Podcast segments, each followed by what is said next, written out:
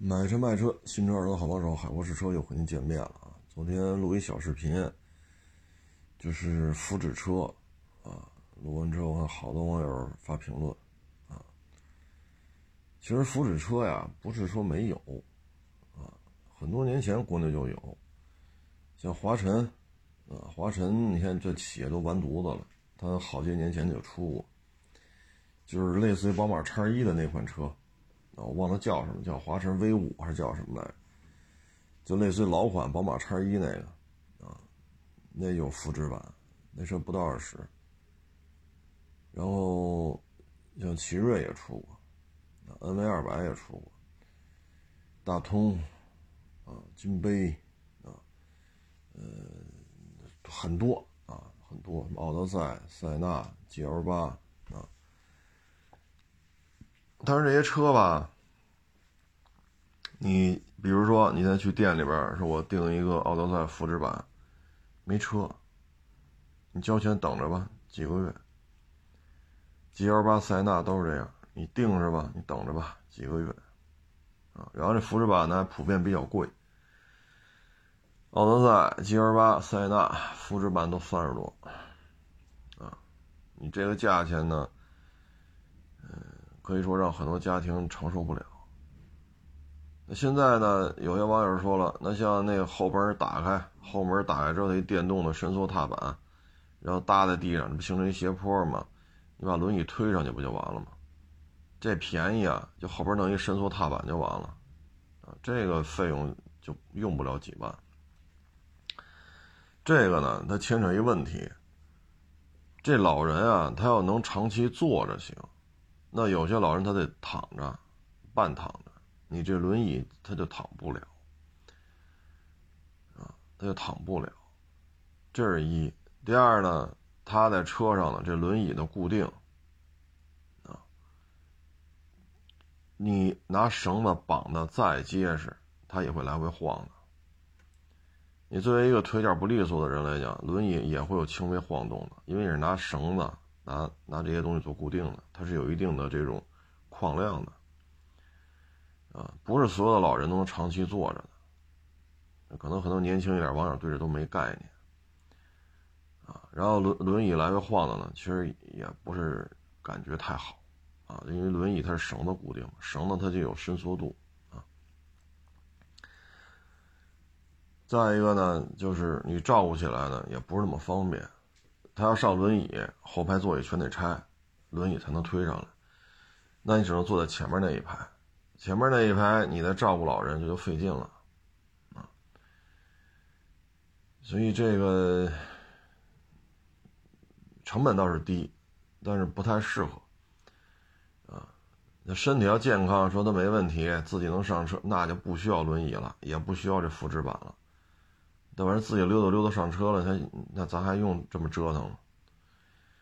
所以后边那个只适合短途，啊，适合那种可以长时间坐着的老人，啊，而且车上照顾呢，如果说它是固定原厂出的固定座椅，它的安全带、座椅的固定方式，包括碰撞实验，这些他都是做过的。你拿轮椅拿绳子勒着，你这碰撞实验怎么做呀？您说呢？你看哪个碰撞实验里边那椅子拿绳勒在车厢里边？所以这些呢，只能说是一个短途应急的方法，啊，身体状态还比较好的，啊，你说，所以这些事儿吧，最好的方法是什么呢？就是那电动座椅原厂复制版，座椅升起来向右伸出车外，放下来。让老人从轮椅上坐在这椅子上，让轮椅升起，这个电动座椅升起来，收回来，向前一转，砰，又落在这个座椅底座上。然后这时候你把座椅靠背往后调一点，啊，腿托支起来，相当于一个简易的单人床。啊，这老人这么这种情况之下会好一点，但是这个椅子成本太高，就这一个椅子得加好几万。传奇 M 八也出过一个，那个复制版要二十五万多。那你加上购置税，加上保险，这车，他已经二十五万多，再加这些，那那不也得二十七、二十八不也得二十七万左右了吗？你说购置税减半了，那不也二十多万的车，那不也得万把块钱吗？那保险不得大几千吗？你二十五万大，你再加上，你这不又二十七万多了？那也不算便宜。所以我昨天建议就是什么？为什么不提改装厂？一直一直在说各大主机厂，因为你去改装厂改这改那个，尤其是座椅，你要给它改成可以升降的，那侧面碰撞的时候，不是 B 柱，这椅子的强度怎么保证啊？这是一个很麻烦的问题。你说改装厂是吧？咱贴个隐形车衣是吧？包个真皮，加个三六，这还都能接受。但是你座椅自己改成可升降的，这个你要通过国家的各种检测呀。最直白的一点，侧面撞、侧面碰碰撞，你撞击这一瞬间，你自己改的升降座椅扛得住扛不住？所以呢，最好还是就是主机厂出面啊。我说这个方法呢，其实比那电动座椅先升起来，向右转，伸出去，降下降到车外地板地面的高度，老人上来，然后绑好喽，这电动座椅升起来，收回来，向前转，再落下来，要比这个成本低啊。我那什么建议呢？就是 MPV 二排船长椅右侧的。右侧的这个船长椅可升降，它座椅呢，因为 MPV 地板离地离地面的高度啊，地板的高度到地面的高度差不多三十大四十大，就这个离地离地啊，不是离地间隙，千万要听清楚。座舱地板到地面三十大四十大，这看不同的 MPV 啊。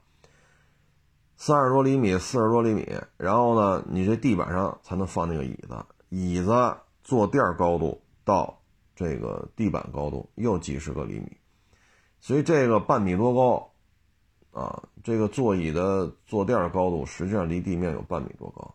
你对于这些已经需要轮椅才能出行的老人来讲呢，咱要把它抬上去，确实相当费劲。首先呢，这有车门宽度的限制。啊，然后呢，这有座椅高度的限制，所以这个，你说家里也都忙啊，咱也不能说带老人去看病，一下子出四五个人，这个也不现实啊。一般来讲，出一个人、两个人也就这样了。那你要这么往上抬的话，确实这高度差太大了，高度差太大了啊。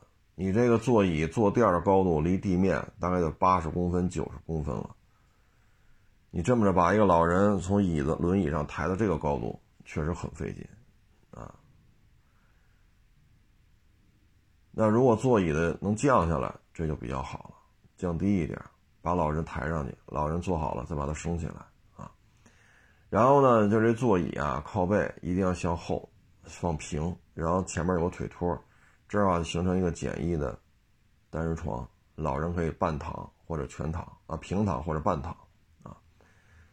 然后左边这个船长椅呢，靠背向前啊，右边这靠背能向后，不形成一张单人床吗？左边这个向前，靠背向前放平了之后呢，上面有预留的凹槽，可以放小号的水杯或者装药的小药盒，大号水杯啊，小号水杯。啊，这样的话放一些水啊、药啊，啊什么的比较方便。啊，你靠背上不放东西，靠背撩起来，那可以坐一个人照顾老人，对吧？还有一个呢，就是壁柱上一定要装大号的扶手，这扶手不要弄太高，你可以做的比较宽，啊，比如三十公分长一大扶手，从 B 柱中间这儿一直顶到上面去，这样的话呢，老人呢他拽着扶手方便。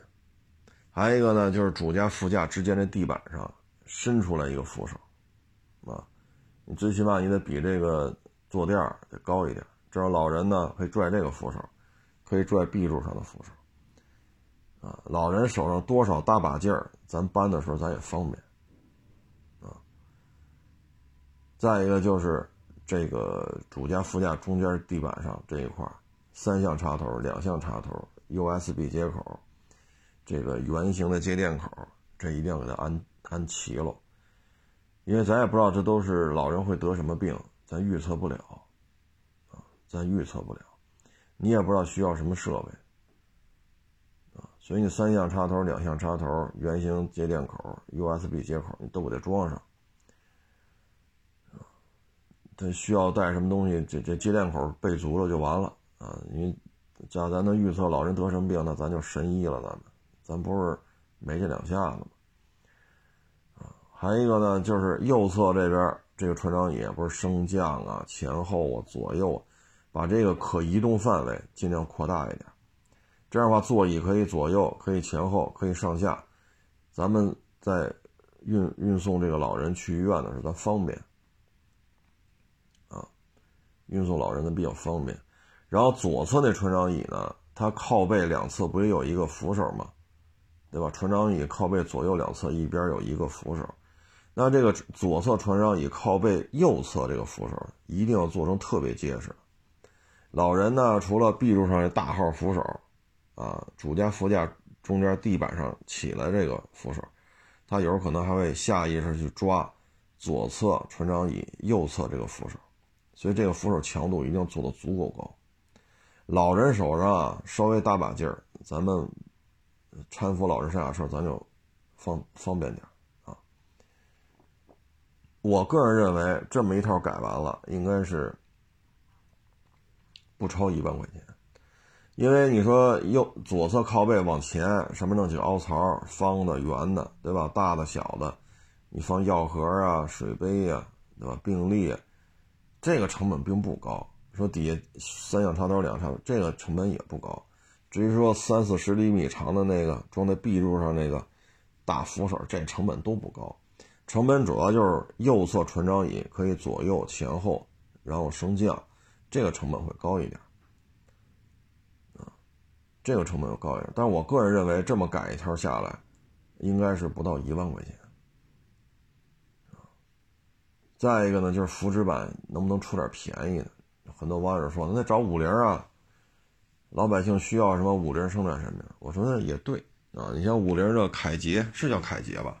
啊呃，这车身长度、轴距，啊，然后 1.5T，哎，咱就不追求说开起来得跟迈巴赫似的，是吧？这开起来得跟宝马大叉七似的，咱不追求那个了，因为咱没花那钱，就在五菱凯捷啊，就这种车型基础上，能不能第二排的右侧座椅做这种相应的改进，然后这车呢能够控制在十三四万包牌。十三四万包牌，我觉得会比较好。还有一个呢，就是不知道这个是不是欠着开模具了，这车身模具了，就是它的右侧车门开度能不能做大一点，左侧车门开度可以做小一点，因为咱们方向盘在左边嘛，咱肯定右边上下车。那这个右边，当然这牵扯一车身强度、车身模具了，这可能要求就有点过分了，是吧？可能有点儿。对于厂家来讲，咱这说这个有点过分了。那行，开口车门开这个侧滑门开开关，侧滑门的滑轨，侧滑门的开口，咱就不做要求了。就是像五菱凯捷这样的，说能做到十五万包牌，这个我觉得很多家里有老人的这个消费者，他觉得可能会就比较合适，是吧？十五万包牌儿，啊，你本身家里有老人，你还有孩子。啊，本来开销就大，好家伙，您这福祉车都三十多万，或者传奇 M 八二十七万多包牌啊，现在有没有我不知道了，因为我看查了一下，那写着停售，我不知道是不是就不卖了。你把它做便宜点其实现在老龄化嘛，对吧？老龄化，啊，你如果十五万包牌，像五菱凯捷这种车做成这些功能，对于家里腿脚不利索的老人。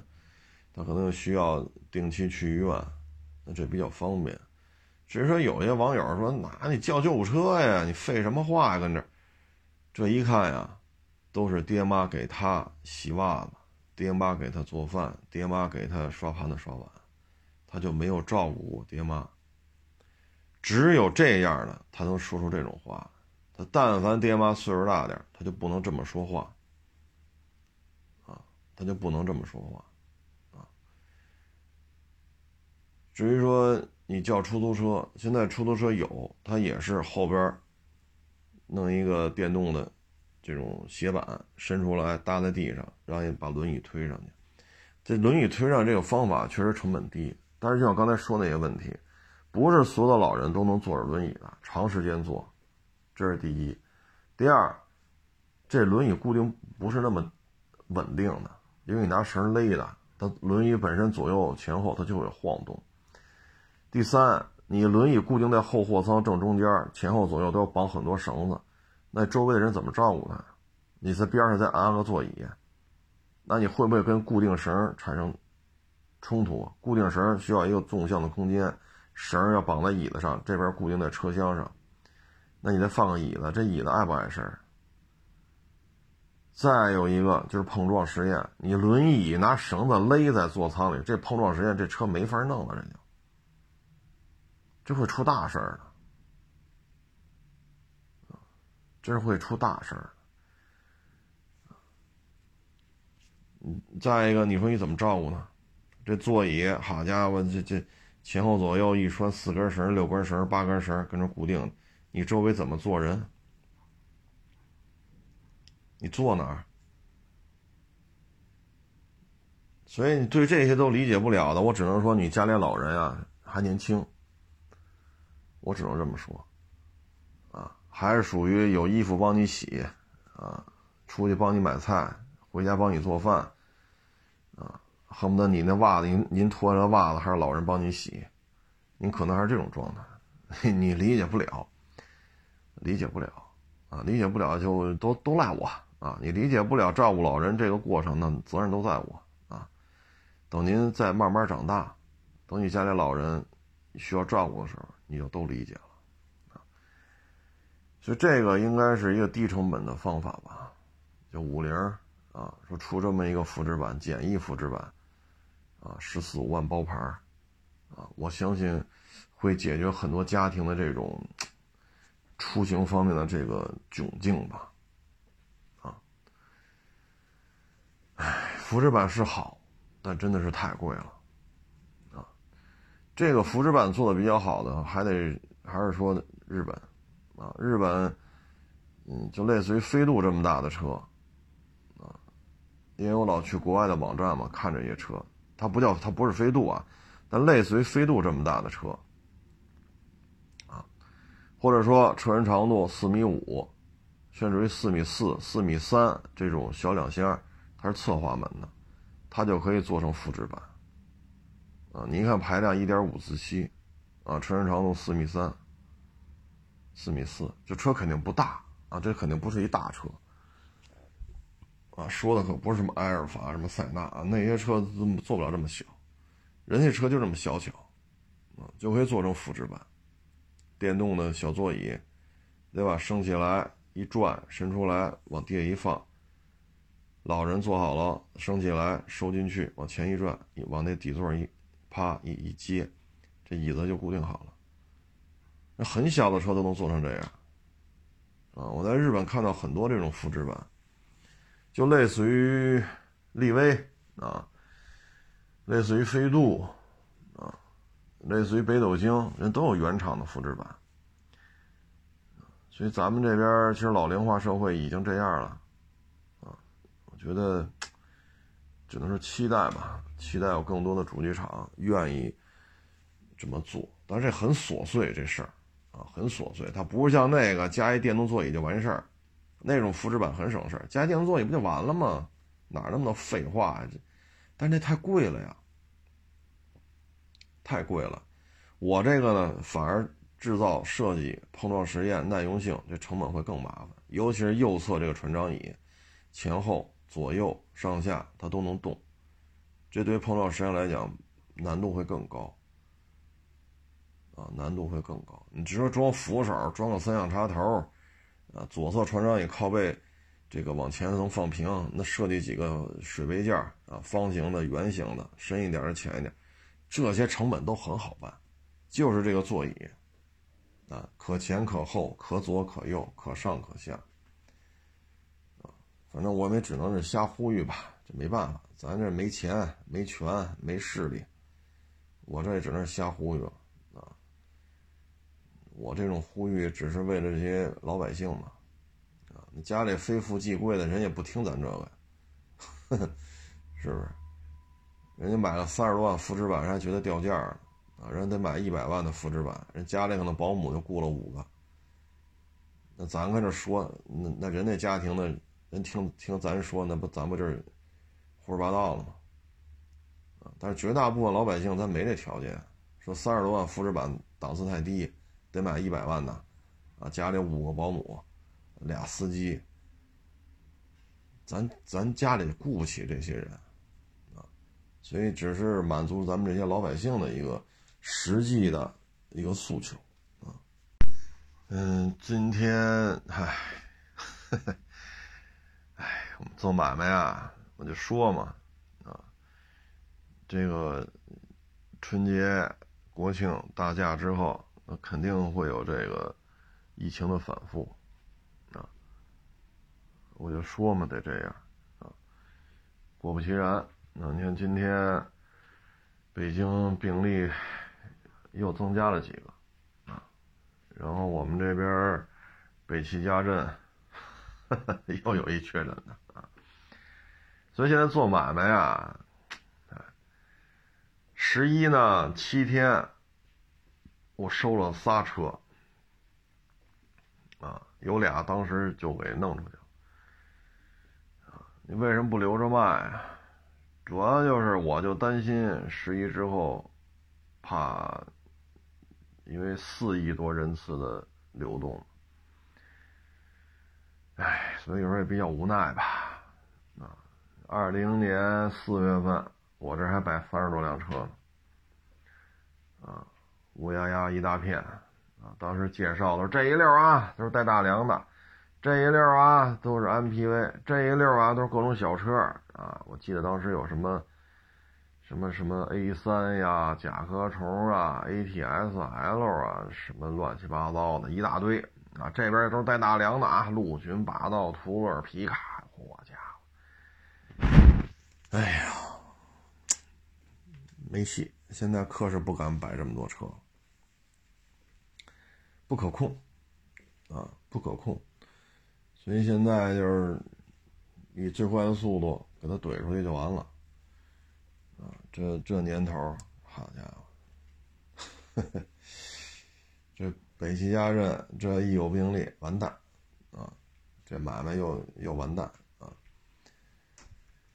唉，所以你说你还借钱做买卖啊，要么几百万，要么几千万。你面对现在这种疫情，你 还不如家待着呢，那你何必呢？借这么多钱，还玩了命的收，还想怎么怎么着？哎，所以这个，嗨，人各有志啊，咱能力低，水平低，智商也低，所以咱们就只能这么干。人家呢，横不吝啊，人就得满坑满谷。人家就得啊，恨不得五十个车位得摆六十个车，唉，这咱说什么好？反正就随缘吧，啊，这东西就是随缘。这买卖又得消停会儿，消停会儿看看吧。十一月份、十二月份，啊，如果十一二月份控制住了还行，那就再再弄一个来月。啊，然后就春节了。春节之后，你看着大规模人员流动，这肯定明年开春还得有病例。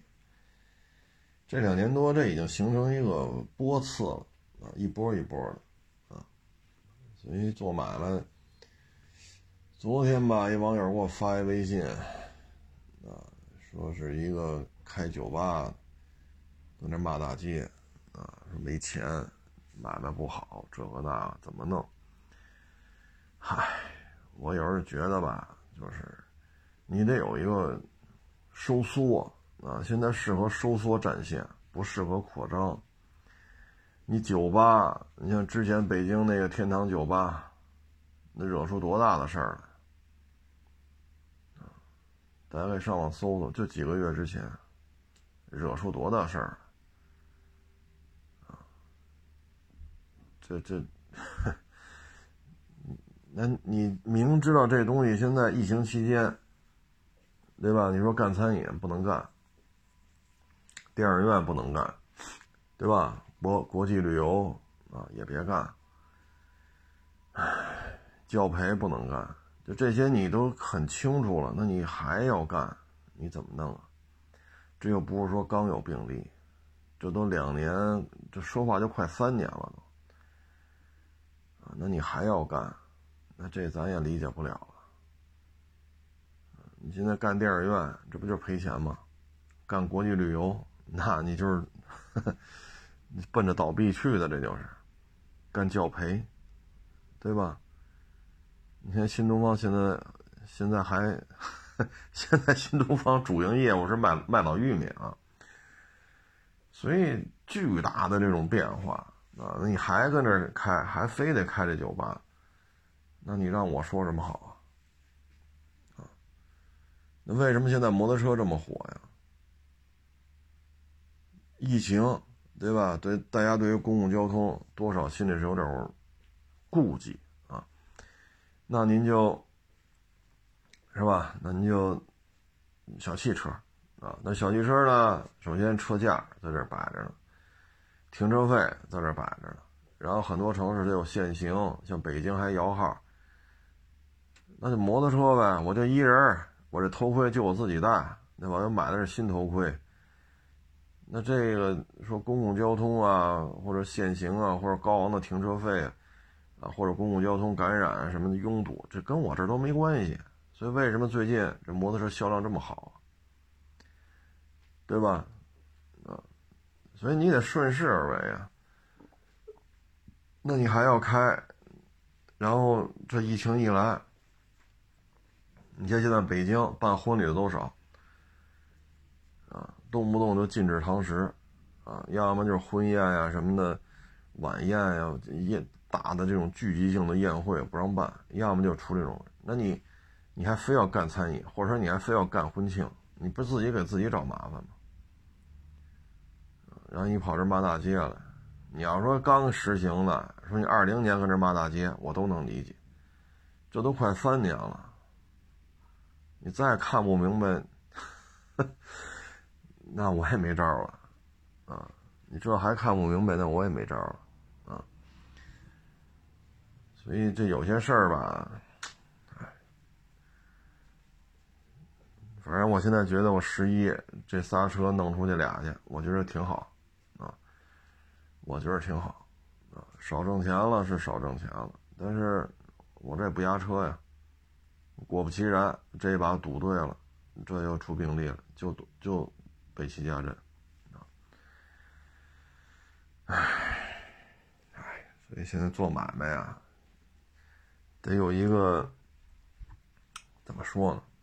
形势的一个判断，啊，您最近是吧？这开会也好，疫情也好，就少少少少弄点库存吧，你弄这么多，你要借钱，啊，那你这怎么面对？那国外都摆烂了，啊，我不防疫了，我不检查了。我不防疫不检查，不就不死人了吗？所以这做买卖，你只能是看自己的判断啊。你现在车就是嘛，您今年现在看啊，三月份买卖不错，九八九月份买卖也不错，啊，然后就不行了，剩下时间都不行。一年一共就十二个月，我里外里就三个三个月的买卖挺好的。你九个月啊，当然不能说九个月啊，因为还有十一月、十二月，就说三个月买卖挺好的。那你说你这，你说扩张啊什么，你再摆三十多个车，你说合适吗？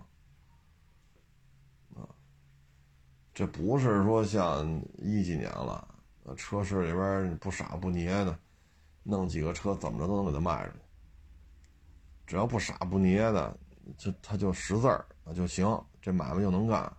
现在不是这样，啊，不是这样。唉。你，唉，人各有志啊，人各有志。现在也有网友说了，这摩托车好卖啊，那干嘛不卖摩托车去？他是这样，一个圈子有一个圈子的玩法啊，而且像北京，你转行干摩托车，这里有巨大的政策风险，你不知道什么时候对于京 B 会有一些新的政策出来。如果对于京币摩托车有政策出来，那你投资开这摩托车行就废了，就跟原来北京卖皮卡似的。那有的一个店一个月卖一百五十台，挣钱吧？我说是新车啊，你说挣钱不挣钱吧？大汽车一个月卖一百五十台，你说挣钱不挣钱？啊，光他妈上保险返利得返多少？光他妈上牌费得收多少？你说挣钱不挣钱吧？对吧？然后你店里边再给人家换个轮胎、换个轮毂啊，加个什么货架、弄个射灯啊，对吧？装个三六零，你店里再接点这业务，好家伙，您您说您不挣钱，他妈谁信呢？那现在呢？现在北京还有卖皮卡的这个新车的，卖皮卡新车的这种车行吗？所以你说你现在投资开摩托车行，这里边有巨大的政策风险。那皮卡当年不火吗？我们身边就有啊，一个月卖一百五十台新车，零售啊，不是批发，零售，你说得挣多少钱？这买卖说没就没了，啊，说没就没了，啊，所以说你干摩托车，政策的风险不可控。你说你干摩托车，啊，现在卖的好的，其实我们旁边就有卖摩托车的，我也经常从从他那儿路过。他那卖的好的呀，就是这些小踏板啊，豪爵的，啊，本田的，雅马哈的，啊，这些幺二五啊、幺五零啊，啊，就差不多就是就这个排量范围的了啊。你真弄个说五百多毫升双缸大踏板，那他那也不进这个，那且卖不出去。那基本上就是幺二五、幺五零，啊，就就这个就这个上下浮动吧，就这个范围。这幺五零以下还省购置税，是吧？你上下班通勤是油箱是小啊，七八个油箱，这油箱也就七个油八个油，但你油耗也低啊，百公里两个油或者二点二、二点三，啊，七八升的油箱，你跑二三百公里没问题，上下班开是足够了，那便宜啊，啊。这样的小幺二五，你说才多少钱？啊，尤其是豪爵这个，质量真不错，啊，也使得住，质量好，油耗也不高，但是，一旦政策出问题，这车就废了，啊，您这刚才说那皮卡不就是吗？所以你不要轻易的去投资，啊，你投资完了怎么弄啊？你说咱弄这小踏板，啊，说店里摆三十台。那取个整吧，啊，咱别说几千一万多，取个整一万，摆三十台，你得砸出去三十万块钱。三十万块钱摆三十辆摩托车，好家伙，您这店店铺内部的面积怎么着也得上百平米了，啊，因为你不能摆三十个三十个纸箱子，一摞摞摞两层是吧？你店里这车肯定得拆箱啊。拆箱的话，车和车之间就不能那么放了啊！你你没拆箱之前可以上下落两层，拆箱之后不能这么落了。你店铺内部的面积得上百了，得一百多平，因为中间还得有通道，对吧？车和车之间还得距离，人家上那座子呢，好还进不去了，一个挨一个的。那这一百多平米的展示区啊，你还得还得弄个办公桌，弄个椅子，让人搁那坐会儿。你这个展厅的费用，你车进车的成本，你还得卖点装具吧？旁边弄一个展展台，挂墙那种展柜、展示柜也行啊。头盔呀、骑行服啊、骑行靴呀、手套啊，啊，尾箱啊或者三箱啊，你你你供人选择嘛。啊，卖点什么那个碟片锁啊、U 型锁、链子锁。小射灯、行车记录仪，你这儿得挂一面墙吧？你这又得占点面积，啊，你至少至少至少得二十平米，因为摆不下呀，啊，这些都摆完了吧，你后边还得有库房啊，所以你这展厅面积前前边的展区，后边的库房，你没个二百多平米，啊，没个二百多平三平三百平米，你办不了，那你在北京，你就三百平米吧，室内三百平米。摆个几十台摩托车展示区、接待区，后边有库房，库房有分整车库房、备件什么骑行装具的这种库房，三百平米，摆这几十台踏板，这是好卖的呀，啊，然后再来点什么豪爵的跨跨骑的挡车，幺二五幺五零的，啊，那你这个四十来台车，呵。这钱几十万，展厅几十万，啊，连装具带装修带展厅的租金大几十万，那你这个没个一百来万开不起来啊！你没个一百来万开不起来，那这车一万块钱你能挣多少？你还不好意思雇太多的人，那你就忙呗。如果房租租金太高，那你这个够呛啊！你卖这种车，因为你单车咱就一万块钱为例，你这个三百平米的展厅啊，前边是展厅，后边是整车库房、备件库房、办公室、接待区、骑行装具展示区，一共三百平。你房租太高，你卖这车还不够你折腾的呢。但你要卖太贵的车。也卖不动啊！咱国家二五零以上的摩托车一年也就卖个小几十万辆，啊，那几百万辆都是二五零以下的，所以你说啊，弄个什么春风什么幺二五零，什么钱江幺二几几，是吧？高金幺二零，你卖你能卖几辆一个月？你说你能卖几辆？你这也是麻烦事儿啊！对吧？你说国内卖的好的，那可能也就是大一点的卖的好的，有点量的，可能也就是豪爵的那个二五零三兄弟啊，GS 叉 DL GW 就这仨二五零啊，要不是本田 CB 幺九零卖的好的不也就这些车吗？啊，能走点量的，你再往大了弄，好，什么七零二叉啊，什么春风八百 MT。你一个月能卖几辆啊？但这车可占资金呢，啊，你按五万块钱一辆，你一个月能卖一辆吗？但您的小踏板，啊，说进三十台啊，悠悠啊，还是什么来着？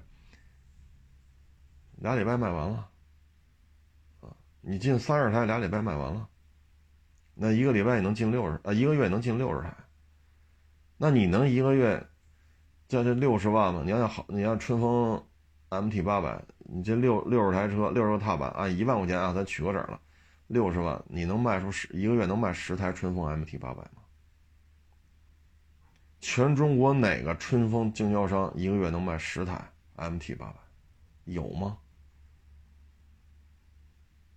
但是你要花六十万进六十台这种小踏板，豪爵的、济南轻、济南什么铃木的、豪爵铃木的、雅马哈的。那你一个月能卖六十台？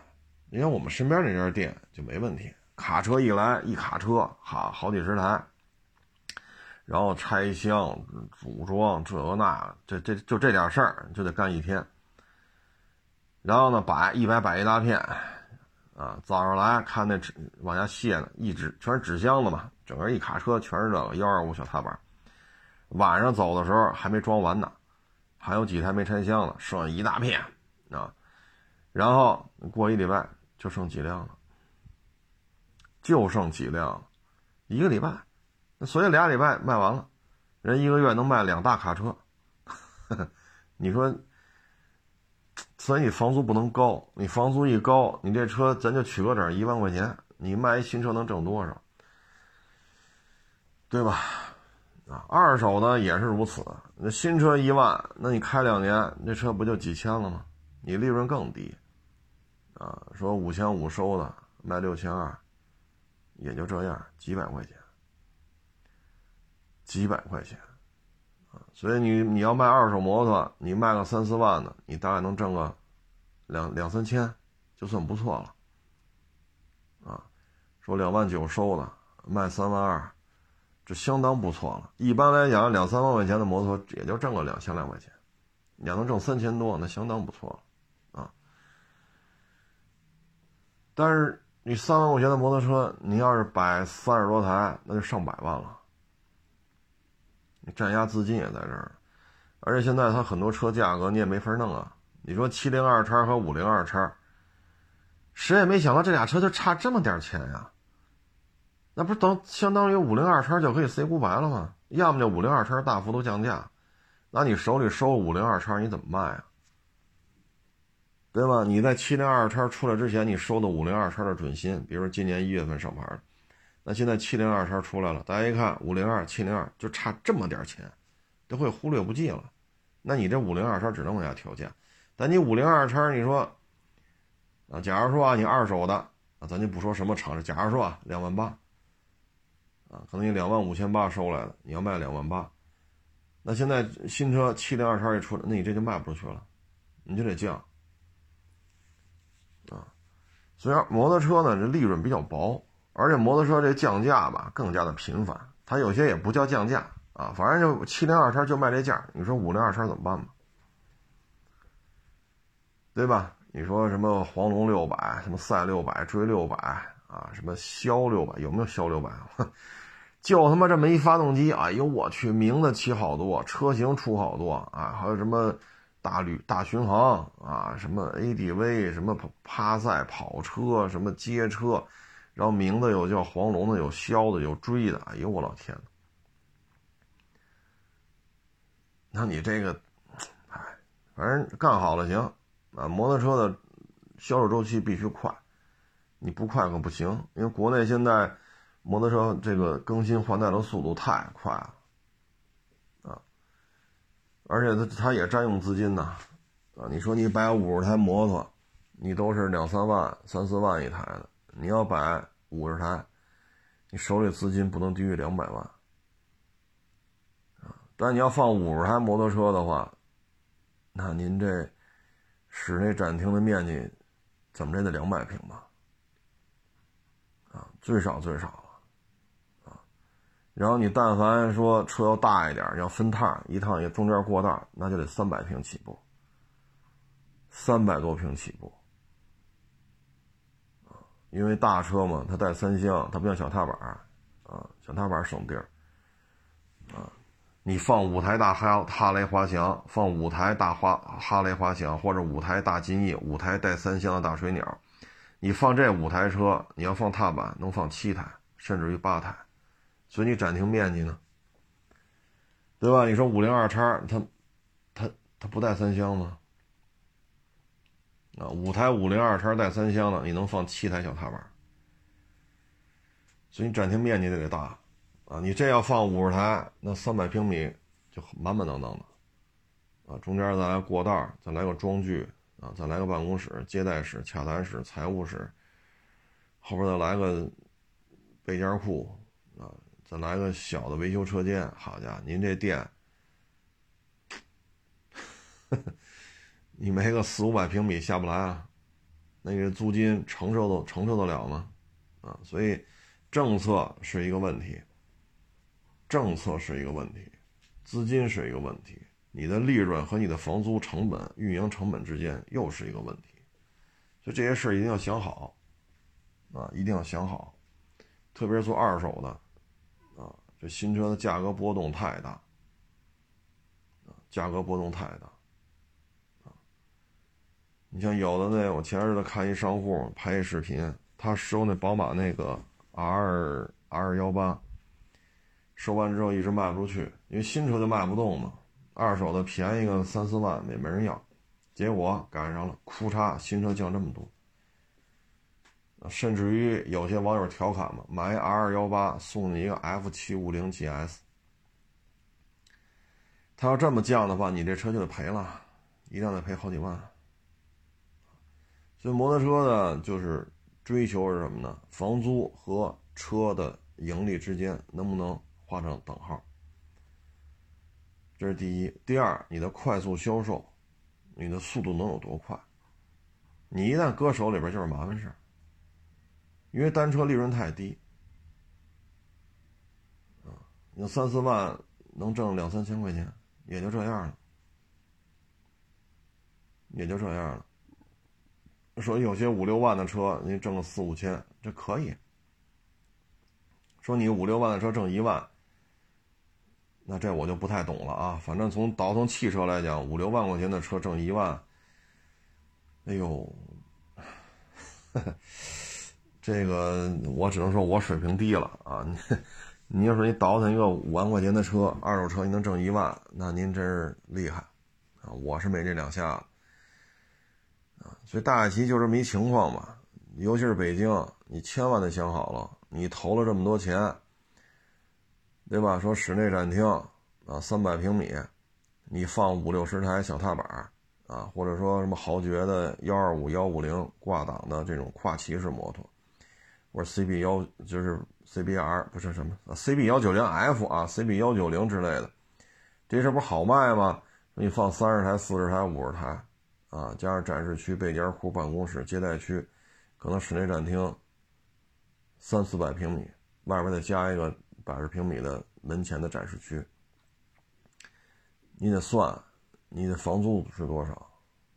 啊，政策就是个问题，快速销售是个问题，啊，哎，不好干，啊，不好干。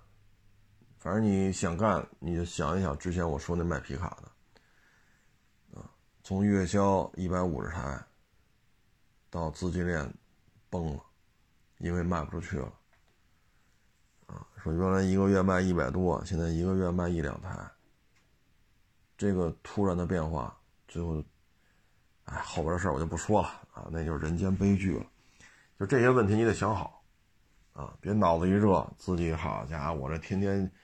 花钱买摩托，我这我卖摩托不就完了吗？是不是？我看哪辆喜欢，我骑两天，对吧？回来接着摆着卖，多好啊！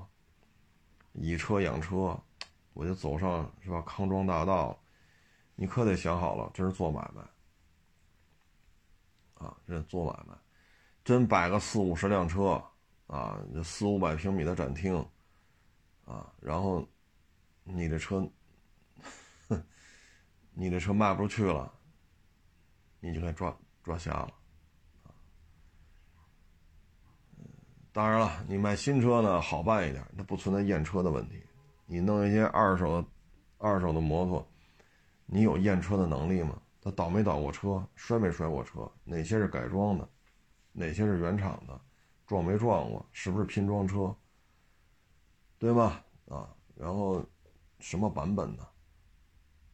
啊，你比如说宝马大水鸟，啊，它还分 ADV 版本，ADV 版本油箱还大，就是这当然很简单啊，就是很多车型，像刚才说那黄龙六百，黄龙六百分若干个年款，什么赛六百、追六百、骁六百，什么是黄龙六百大巡航什么，你对于发动机的变化、车型的变化，啊，包括这真头盔、假头盔、真边箱、假边箱，前两天那女骑不就说吗？头盔是假的。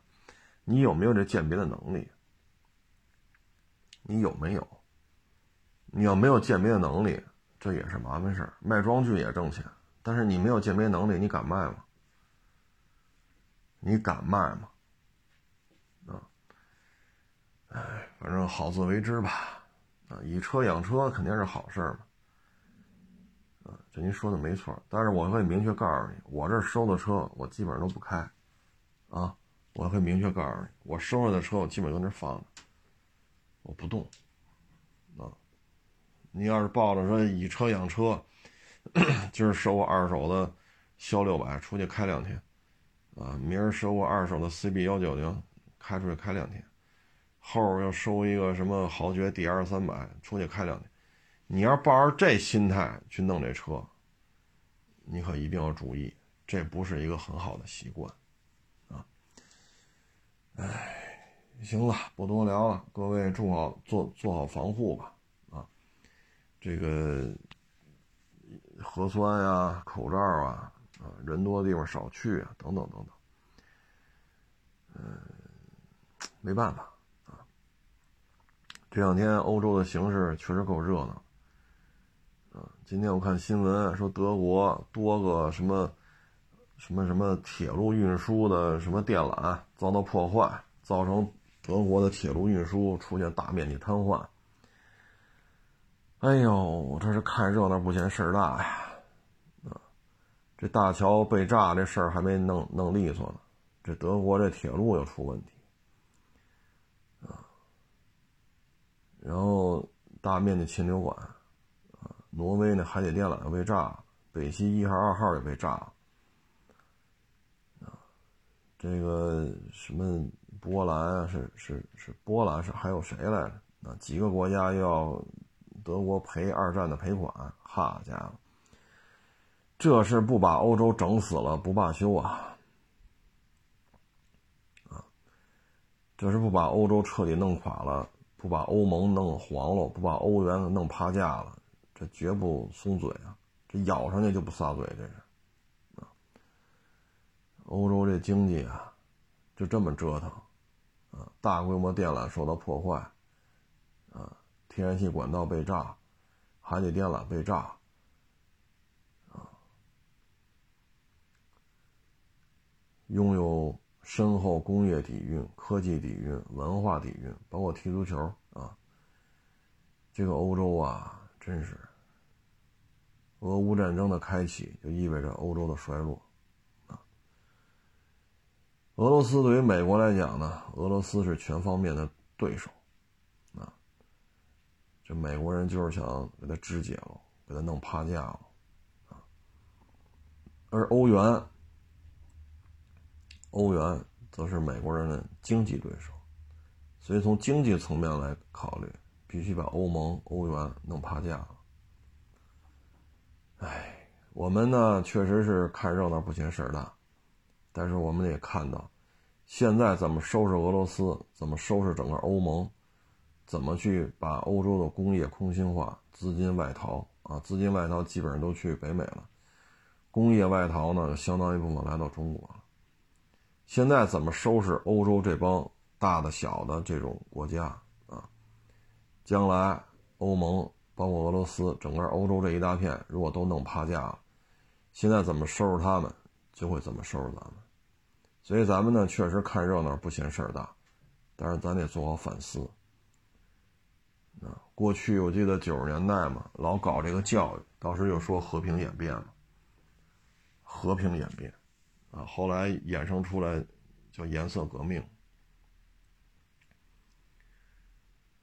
所以通过欧洲的这一番折腾吧，我们就能看出来，将来我们收回台湾的时候，我们遭到的这种制裁，不比现在欧洲，啊，不论俄罗斯、欧盟啊、德国什么匈牙利、波兰。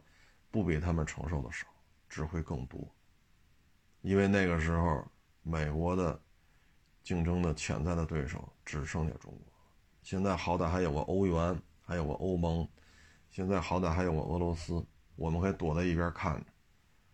等他们彻底全都趴下了，就该收拾咱们了。啊！希望那些啊，天天。替美国唱赞唱赞歌的，当我们被收拾的时候，你们能够为自己的祖国中国而说点什么啊？谢谢大家支持，谢谢大家捧场，欢迎关注新浪微博“海阔是车手”。